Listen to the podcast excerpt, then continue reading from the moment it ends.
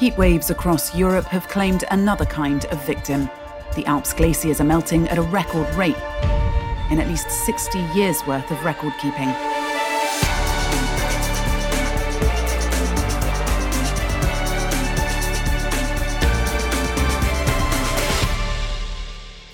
Willkommen bei Rätsel der Wissenschaft, dem Standard-Podcast über die großen Fragen der Menschheit. Ich bin David Rennert. Und ich bin Tanja Traxler. Wir beschäftigen uns jeden Mittwoch mit den ganz großen und ganz kleinen Mysterien in unserem Universum. Heute wird es bei uns eisig. Wir beschäftigen uns mit der Kryosphäre der Alpen, also dem Eis, das es in den Bergen gibt, und gehen der Frage nach, wie es eigentlich den Eisreserven in Österreichs Alpen geht und was in diesem Rekordsommer des Klimawandels für Auswirkungen zu bemerken sind. Wir haben dazu zwei der größten und wichtigsten Eisvorkommen besucht und mit Expertinnen und Experten gesprochen. Um keine Folge von Rätsel der Wissenschaft zu verpassen, abonniert ihr uns am besten bei Apple Podcasts, Spotify oder wo auch immer ihr uns am liebsten hört. In diesem Sommer haben wir weltweit einige Temperaturrekorde gesehen, die alles in der bisherigen Messgeschichte übertroffen haben. Es gab mehrere Rekordmonate, den Juli, aber auch den Juni.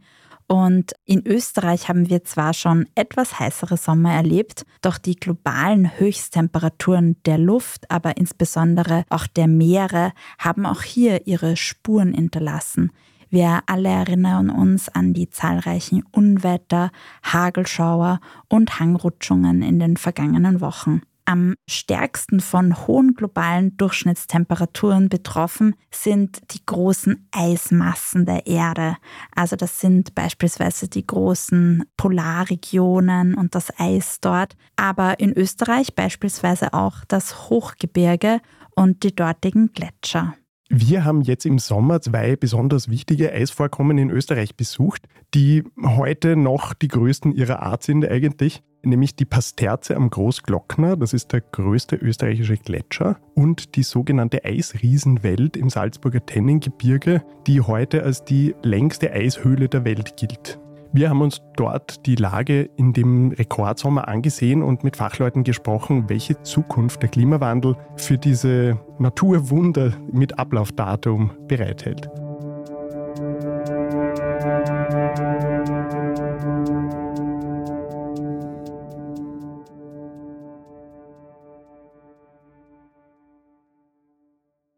Auf den ersten Blick klingt das eigentlich recht banal. Also man würde meinen, ja, das Eis schmilzt halt, wenn die Temperaturen steigen. Ganz so einfach ist es aber nicht, wie wir auch noch näher besprechen werden. Generell hält das Eis noch viele offene Fragen für uns bereit und insbesondere die Forschung an den schmelzenden Gletschern ist oft ein Wettlauf gegen die Zeit.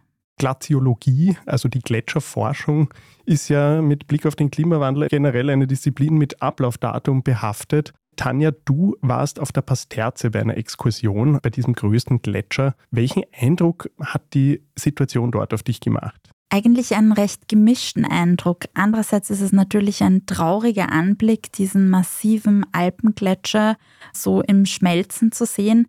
Und von der Ferne, von der Franz-Josefs-Höhe, sieht das ja eher schmutzig zum Beispiel aus, als jetzt so nach schönem weißen Eis. Insgesamt ist das eine merkwürdige Atmosphäre dort in der Gegend. Die Franz-Josefs-Höhe ist ja nach Schönbrunn der zweitmeistbesuchteste Ort in Österreich. Eine Million Menschen fahren da jeden Sommer hinauf. Beim Schloss Schönbrunn sind es, glaube ich, 1,2 Millionen. Also es ist wirklich ein Touristen-Hotspot und Deswegen ist auf der Franz-Josefs-Höhe das augenscheinlichste eigentlich das riesige mehrstöckige Parkhaus.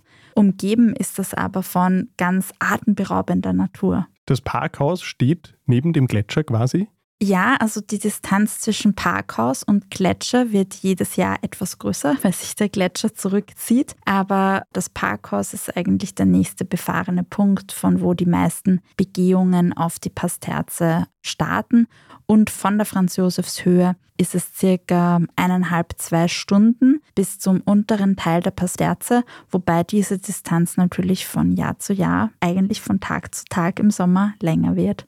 Ich stelle mir das jetzt so vor, dass die Leute im Stau stehen mit dem Auto, um zu einem sterbenden Gletscher zu fahren. Ist ein bisschen absurd eigentlich die Situation, wenn du sagst, eine Million Leute pro Jahr besuchen das.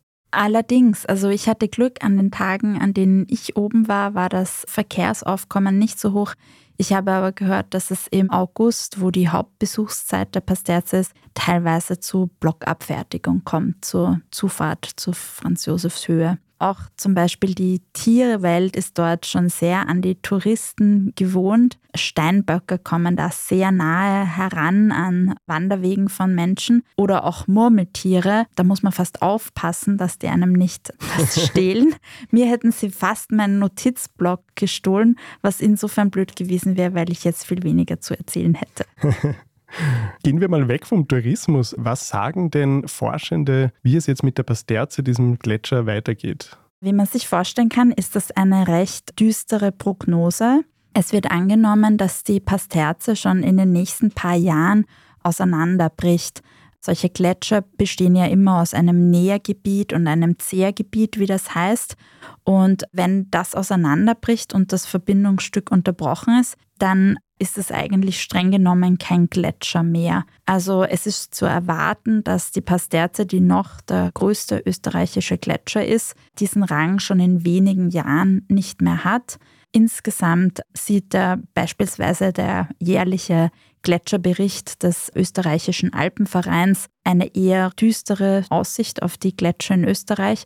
Also etwa bis 2075 wird angenommen, dass es in Österreich kein Gletschereis mehr gibt. Bei der letzten Messung, also im Vorjahr, war auch die Pasterze am zweiten Platz bei der Gletscherschmelze. Sie ist im Vorjahr um 87,4 Meter zurückgegangen. Ich stelle mir vor, das hat natürlich vielfältige Auswirkungen. Da ändert sich die ganze Gegend, die ganze Umgebung von diesem Gletscher. Wo Eis war, sind jetzt reißende Bäche. Welche Auswirkungen hat denn das auf die Ökosysteme? Man würde meinen, das sind so gewaltige Umbrüche, das muss ja ganz schlimm sein für die Tier- und Pflanzenwelt ist es eigentlich vergleichsweise wenig. Also der Gletscher, das ist ja keine bewohnte Zone in dem Sinn. Das ist nicht von Tieren oder von Pflanzen bewohnt. Deswegen ist es ein Raum, der nicht für Leben genutzt werden kann. Wenn sich der Gletscher zurückzieht, vergrößert sich eigentlich der Lebensraum für Tier- und Pflanzenarten. Wir sehen schon jetzt, wenn die Temperaturen steigen, viele der alpinen Arten wandern einfach in die Höhe. Ja. Es kommt auch in den Alpen zu Biodiversitätsverlust wie überall, aber insgesamt sind die ökologischen Auswirkungen der Gletscherschmelze, also einfach der Abwesenheit der Gletscher, eher gering, auch deswegen, weil ja in den Wintern trotzdem immer noch Schnee zu erwarten ist. Also es ist jetzt nicht fundamental anders. Es ist einfach anders, dass es im Sommer diese vereisten Zonen fehlen. Ich stelle mir vor, die Böden, die ja da auch mittauen, bringen schon ganz andere Konsequenzen auch noch mit sich. Wahrscheinlich mehr für Menschen als für Tiere. Ganz genau. Also während Tiere und Pflanzen vergleichsweise wenig betroffen sind von den abschmelzenden Gletschern, sind es Menschen umso mehr in vielfältiger Hinsicht. Ich habe schon erwähnt den touristischen Faktor. Nicht nur die Pasterze ist ein Magnet für Touristinnen und Touristen im Sommer, auch viele andere Gletscher in Österreich. Und was auch ein Problem ist, sind natürlich die auffrierenden Permafrostböden, die zum Beispiel auch die Pasterze umgeben. Das hat eben große Auswirkungen, wenn im Gebirge Permafrostboden auffriert. Weniger, weil dadurch CO2 freigesetzt wird wie in anderen Regionen, sondern einfach, weil der Berg dadurch instabil wird. Wir haben schon in der Vergangenheit immer wieder mit zunehmenden Steinschlägen zu tun gehabt und das wird natürlich zunehmen. Also es werden einerseits die Berge viel gefährlicher werden, unberechenbarer für Alpinistinnen und Alpinisten, aber was fast noch schlimmer ist, weil dann mitunter mehr Leute betroffen sind, ist, wenn eben Besiedlungen, wo Menschen seit Jahrzehnten oder seit Jahrhunderten leben, plötzlich nicht mehr bewohnbar sind, weil Steinschlag niedergeht. Da sind also ganze Regionen im Umbruch und auch wenn, wie du sagst, das für die Tier- und Pflanzenwelt jetzt einmal vordergründig kein riesiges Problem ist, dass das Eis verschwindet, ist es halt ein sehr klares Zeichen dafür, wie sich unser Klima verändert, dass eben riesige Eismassen, die über viele Jahrtausende gewachsen sind, jetzt nicht nur nicht mehr wachsen, sondern, sondern eben verschwinden. Einen Punkt würde ich gerne noch erwähnen zum Wasser. Das ist nämlich auch ganz interessant. Also in Österreich haben wir das Glück, dass wir sehr von Wasserreichtum verwöhnt sind. Und in den nächsten Jahren, Jahrzehnten sind es keine großen Wasserversorgungsengpässe zu erwarten durch die abschmelzenden Gletscher, auch weil nach wie vor eben, wie gesagt, mit Niederschlag oder Schneefall natürlich in den Hochalpengebieten zu rechnen ist. Das ist aber ganz anders wie in vielen anderen Gletscherregionen der Welt, beispielsweise zum Himalaya, wo extrem viele Menschen in ihrer tagtäglichen Wasserversorgung von diesem Gletscher abhängen. Mhm. Und das ist eigentlich ein großes Glück, was wir in Österreich haben. Mich hat auch sehr überrascht, wie laut es eigentlich ist bei so einem Gletscher. Also wenn man eben sozusagen am Fuße der Pasterze steht, ist eigentlich das wirklich augenscheinlichste oder auffälligste die enorme Lautstärke von den Bächen, die sich aus dem Schmelzwasser speisen. Man stellt sich das ganz leise und idyllisch vor, aber in Wirklichkeit klingt es, als würde man in einem rauschenden Bach oder Fluss stehen, so wie das klingt. Immerhin hört man dann die Autos nicht mehr von oben. Allerdings. Gletscher sind zwar die offensichtlichsten, aber bei weitem nicht die einzigen Eisreserven, die es in Österreichs Bergen zu finden gibt. Welche Rätsel Eishöhlen der Wissenschaft noch heute aufgeben und wie sich der Klimawandel auf sie auswirkt, besprechen wir nach einer kurzen Pause.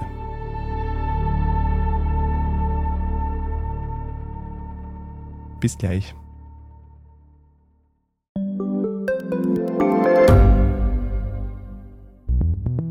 Wie können wir die Erderhitzung stoppen? Wie verändert künstliche Intelligenz unser Leben? Und wann wird nachhaltiges Reisen endlich einfacher? Um diese und viele weitere Themen geht es im Podcast Edition Zukunft und Edition Zukunft Klimafragen. Ich bin Alicia Prager. Und ich bin Julia Beirer. Wir sprechen über Lösungen für das Leben und die Welt von morgen. Jeden Freitag gibt es eine neue Folge, überall, wo es Podcasts gibt.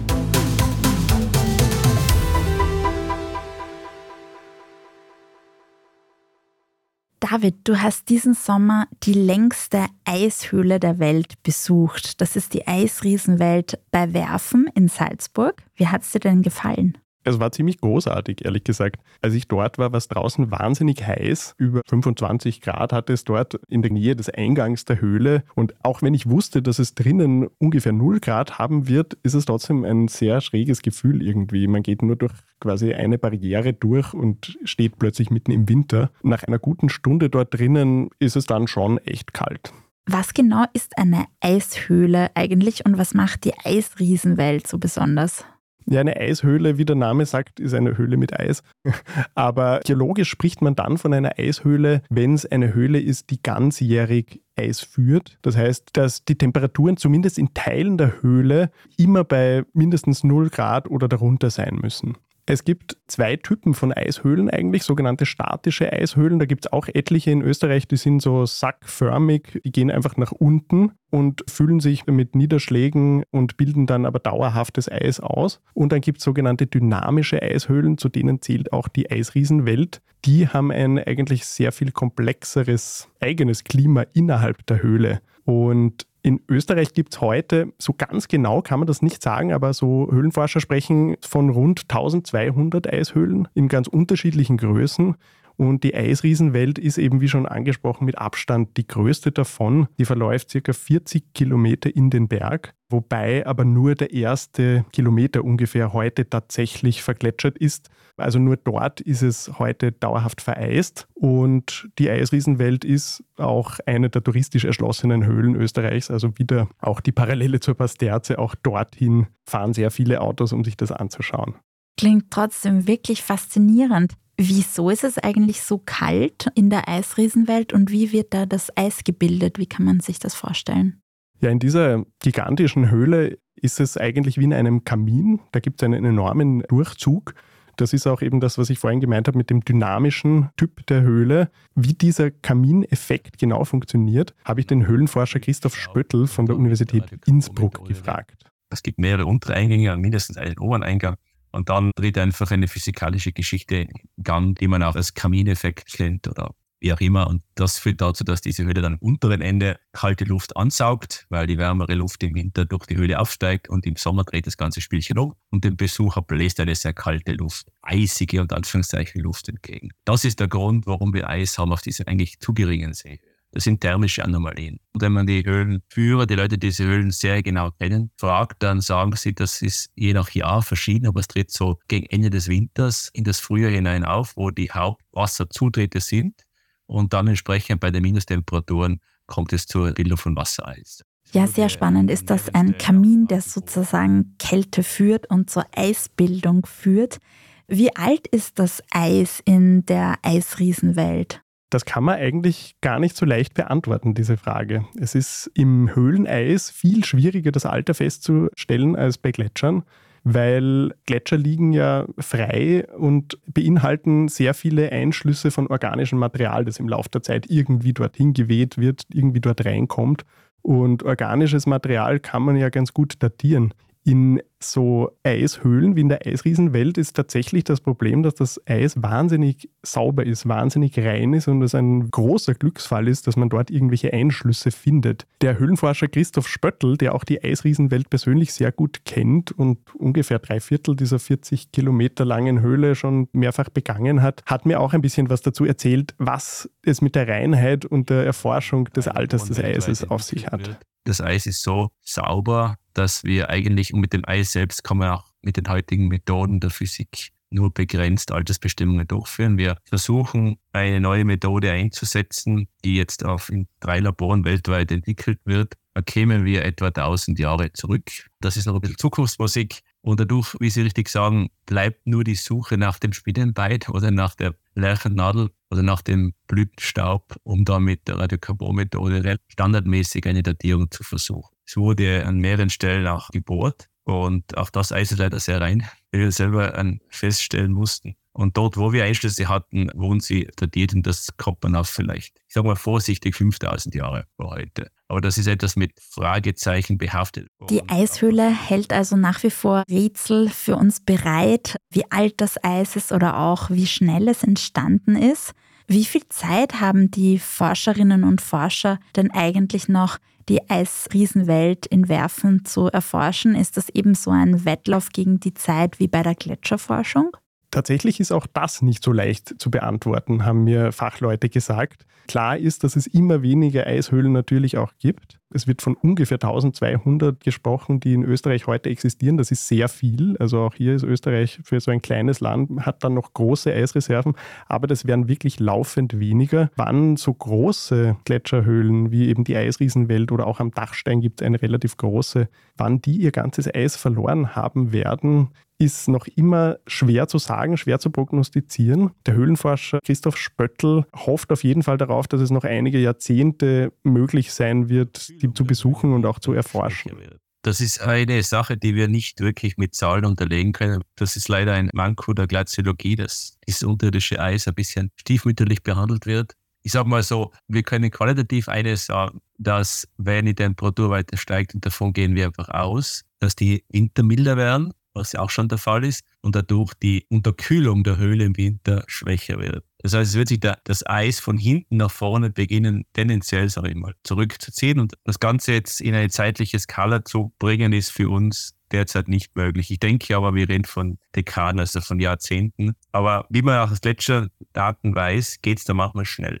Spöttl erzählt uns hier also auch, dass die österreichische Eishöhlenforschung auch daran arbeitet, Eis für künftige Forschungen zu konservieren. Denn es gibt noch so viele offene Fragen, die nicht gelöst sind, die möglicherweise das Eis beantworten kann. Genau, und da hat eben die Höhlenforschung das gleiche Problem wie die Gletscherforschung, dass sozusagen der Forschungsgegenstand schwindet und es möglicherweise aber in einigen Jahren, Jahrzehnten bessere wissenschaftliche Methoden und Instrumente geben wird, mit denen man eben viele Dinge klären könnte, die man heute noch gar nicht sagen kann. Und da gibt es tatsächlich, wie auch bei Gletschern, Versuche, eben Eis für lange Zeit zu konservieren. Christoph Spöttl hat auch dazu etwas erzählt wir müssen jetzt im Jahr 2023 immer noch sagen, verdammt nochmal, wir können es nicht sagen. Wir haben nicht die Tools, die Techniken, um das genau genug beantworten zu können. Und das macht mich ein bisschen demütig und einfach ein bisschen still, weil wir da noch nicht wirklich laut ausposaunen können, was wir alles über das Eis in Höhlen wissen. Ja, die Eisforschung ist also auf jeden Fall ein Wettlauf gegen die Zeit. So traurig das auch ist, wenn viele Jahrtausende alte Eisregionen, Eisreserven auftauen und verschwinden tun sich wissenschaftlich gesehen auch Chancen auf. Gerade für die Archäologie könnten da einige Funde natürlich auch ans Licht kommen, wenn Gletscher ausapern. Bei Eishöhlen kann man sich da eher nicht so viel erwarten, habe ich gehört. Schon Tiere, Tierkadaver, die eingeschlossen sind, die einige hundert Jahre alt sind, tauchen immer wieder mal auf. Schneehasen. Ich glaube, es gibt auch teilweise Funde von Höhlenbären, die dann noch älter sind. Aber Gletscher sind da vielleicht sogar noch interessanter. Gletscher können uns auch sehr genauen Aufschluss geben über die Klimageschichte der Erde, also wie sich das Klima und unter welchen Bedingungen auch zu früheren Zeiten verändert hat, was vielleicht auch einen kleinen Ausblick auf die Zukunft erlaubt. Insbesondere Glaziologinnen und Glaziologen ziehen ja mit Höchstgeschwindigkeit Eisbohrkerne aus den noch bestehenden Gletschern und versuchen zu analysieren, was man eben jetzt noch analysieren kann, aber schon in wenigen Jahren verschwunden sein wird. Was es aus diesen und anderen Klimaarchiven der Erde zu lernen gibt über die Vergangenheit unseres Planeten, wird uns ein anderes Mal beschäftigen. Für heute sagen wir Danke fürs Zuhören. Und wir freuen uns, wenn ihr nächste Woche wieder dabei seid bei Rätsel der Wissenschaft. Jeden Mittwoch überall, wo es Podcasts gibt. Ich bin David Rennert. Und ich bin Tanja Traxler. Diese Folge wurde von Christoph Grubitz produziert. Bis zum nächsten Mal. Bis dann. Glaciologists in Austria, France, and Italy confirmed that glaciers were on track for record losses. Most of the world's mountain glaciers are retreating due to climate change. But those in the European Alps are especially vulnerable.